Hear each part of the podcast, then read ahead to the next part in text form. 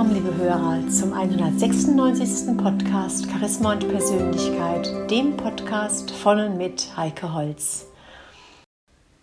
Ja, welches Mindset hast du? Was ist jetzt normal? Wie geht es dir mit der neu eingeführten sozialen Distanz? Diese eigentlich typisch deutschen Dinge wie Handschlag, an dem wir auch den Charakter eines Menschen erfahren können, oder eine herzliche Umarmung. Ist es wirklich das, was, was uns gut tut? Wenn wir uns die Aussagen anschauen von Menschen, die tatsächlich alleine wohnen oder in Pflegeheimen sind, da erfahren wir ganz klar, dass die Berührungen, die Umarmungen, tatsächlich fehlen, dass sie uns kalt werden lassen, dass sie ein Stück weit voneinander distanzieren. Natürlich haben wir uns jetzt im Laufe der letzten Monate an diesen Abstand gewöhnt. Wir werden ja auch ständig durch irgendwelche Markierungen am Boden darauf hingewiesen, die weiten Abstände in den Restaurants zwischen den Tischen erinnern uns immer daran, überall die Masken, das Desinfektionsmittel, was teilweise schon richtig verrückt erscheint, weil sowohl das Desinfektionsmittel ist in den Mengen benutzt, auch sehr giftig für den Körper, macht die Haut, die Hände kaputt. Ist ja auch bekannt, dass die Maske eher schädigend für jeden ist, als dass sie gesund ist. Doch wir sind ja gebildete Menschen. Viele wollen keinen Aufstand machen, wollen nicht irgendwie auffällig werden, wollen in keine Diskussionen sich einlassen und wollen sich da einfach nur anpassen. An die Regeln, die der Staat auferlegt hat, sich da einfach mit reinbegeben. Vom Verstand her sagen wir ja. Doch sagen wir das auch vom Herzen? Kann es sein, dass das Herz dabei streikt? Dass irgendwas in uns passiert, dass unser Innerstes tatsächlich eher beleidigt ist, dass wir Freunde treffen, ganz gleich, ob geplant, verabredet oder einfach aus Zufall, die wir früher herzlich umarmt haben, die wir jetzt nicht mehr berühren dürfen, vielleicht sogar schräg angeschaut werden, wenn wir nur mal niesen oder uns beim Essen leicht verschluckt haben und dann leicht leicht husten.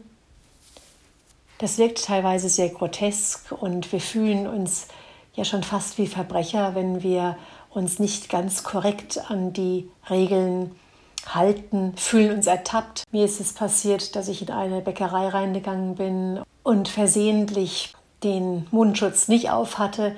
Da wurde ich mit sehr kritischen, maßregelnden Blicken angeschaut.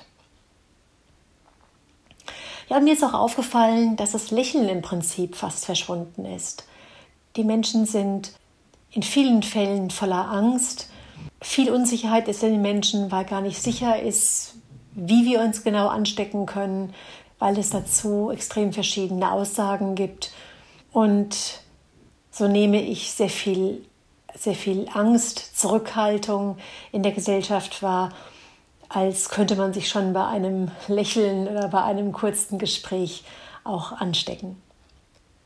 Und da ist wirklich die Frage, ist das die neue Normalität? Wenn wir dieses diffuse Gefühl von Misstrauen spüren, welches sich selbst wie ein unsichtbares Band auch in engen Beziehungen einschleicht. Da kommt ein Gast, ein Freund zu Besuch, bringt er vielleicht das Virus mit dieses permanente Misstrauen ist für uns Menschen eine regelrechte emotionale Katastrophe. Da habe ich von einem Redakteur, nämlich Harald Martenstein, dem Redakteur des Tagesspiegels, gelesen. Ich möchte mein altes Leben zurück, eins zu eins. Meistens halte ich mich an die Corona-Regeln. Aber wenn mich einer fragt, ob ich lieber noch 20 Jahre auf diese Weise leben möchte oder nur 15, die aber in Saus und Braus wähle ich letzteres. Und Harald Martenstein meint auch dazu, was sind das für Zeiten, wo eine Umarmung fast ein Verbrechen ist. Das ist nur als Ausnahmezustand erträglich, nicht als neue Normalität. Und damit spricht er mir wahrlich aus der Seele. Denn diese extreme soziale Distanz ist einfach wie eine Eiszeit zwischen den Menschen. Natürlich können wir uns auch fragen, ob jetzt eine Epoche der Freiheit zu Ende geht. Ein Sprachphilosoph aus Österreich, Paul Seiler Vladitz, sagt in Heise Online, wollen wir uns daran gewöhnen? Wollen wir die umfassenden Anpassungsleistungen, die diese Normalität beansprucht, als Gesellschaft, ohne zu hinterfragen, einfach so erbringen? Dieser österreichische Philosoph, er beschreibt, wie sich unsere westliche Gesellschaft langsam in etwas Neues, Autoritäres verwandelt. Es gibt immer mehr Vorschriften, Regeln, was jeder zu machen und zu lassen hat.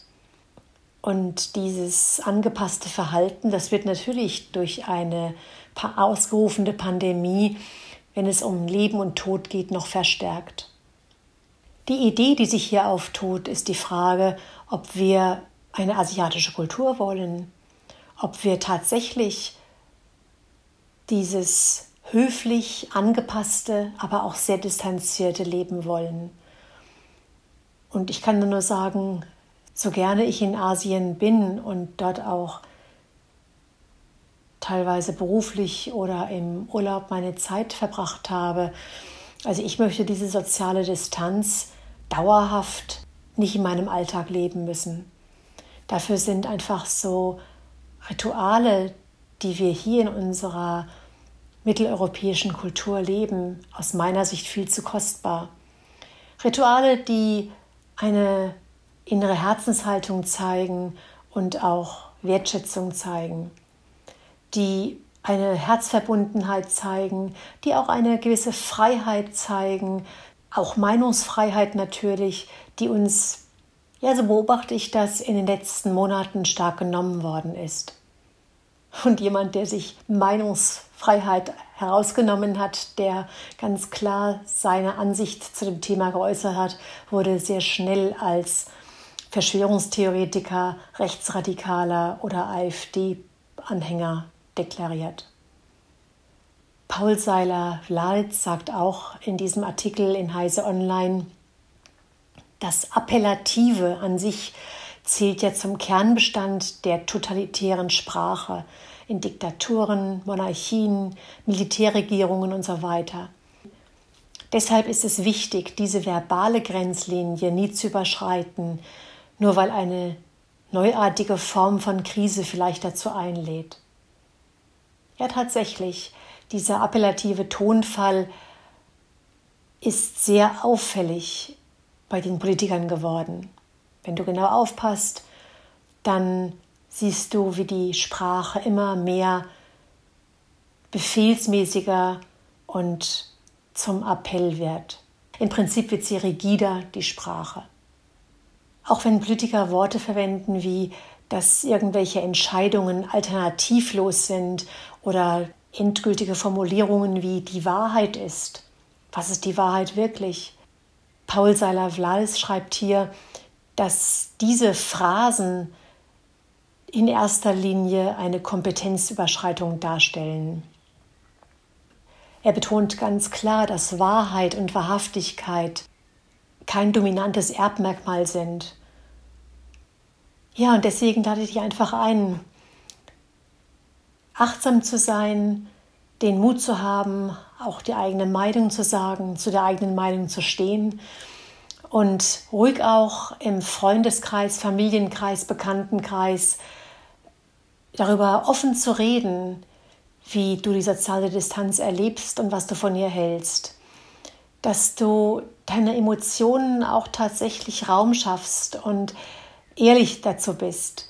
Denn je ehrlicher du bist, desto mehr werden dir auch Menschen begegnen, die dies auch offen ansprechen und genauso spüren, wie sie sich bei dieser sozialen Distanz auch unwohl fühlen und für die es gut ist, dass du nicht so tust, als ob dieses neue Verhalten normal ist. Und hierbei habe ich die Erfahrung gemacht, dass wenn ich das angesprochen habe, dass sogar teilweise bei meinem Gegenüber wirklich ein Strahlen übers Gesicht geht. Und ich habe es sogar auch erlebt, dass mich dann diese Person, das ist schon bei Klienten passiert, aber auch bei im nahen bekannten Freundeskreis passiert, mich einfach in den Arm genommen hat und so wie früher einfach herzlich umarmt hat oder auch verabschiedet hat. Ja, meine lieben Hörer, mit diesen Gedanken wünsche ich dir eine gute Zeit und bis zum nächsten Mal, deine Heike Holz.